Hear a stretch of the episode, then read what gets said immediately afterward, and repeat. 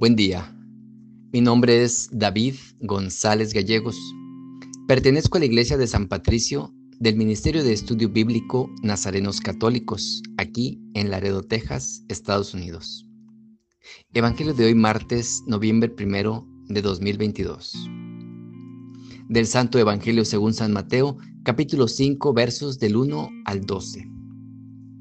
En aquel tiempo, al ver Jesús el gentío, subió al monte, se sentó y se acercaron sus discípulos, y abriendo su boca les enseñaba diciendo, Bienaventurados los pobres en el espíritu, porque de ellos es el reino de los cielos.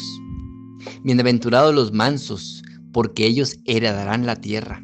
Bienaventurados los que lloran, porque ellos serán consolados.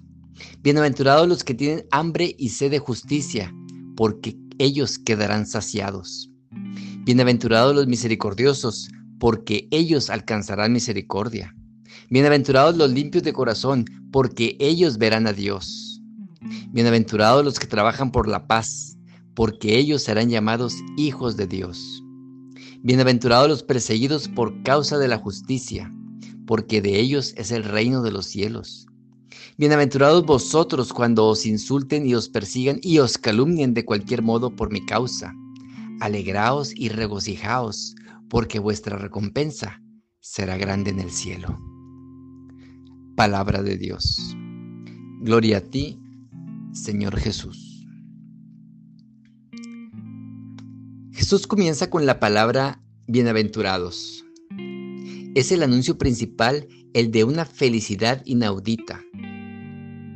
La bienaventuranza la santidad no es un programa de vida hecho solo de esfuerzos y renuncias, sino que es, ante todo, el gozoso descubrimiento de ser hijos amados por Dios. Y esto nos llena de gozo. No es una conquista humana, es un don que recibimos. Somos santos porque Dios, que es el santo, viene a habitar nuestra vida. De la comunión de los santos, una pregunta con la que a veces se encuentra un religioso es, ¿cuántos miembros hay en su congregación? Una de los compañeros tiene una respuesta preparada y dice más de 7,000 miembros. Si la respuesta sorprende al que pregunta, que puede, por tanto, poner una mirada incrédula, el amigo le explica, sí, somos más de 7,000. Hay unos 4,000 en el cielo y tres mil aquí en la tierra. Y esa es la verdad. Tenemos que contar necesariamente cada una de las almas que nos precedieron, ya sean miembros de nuestras familias biológicas, religiosas o comunidades de fe. Siguen viviendo y ejerciendo su ministerio de intercesión por nosotros.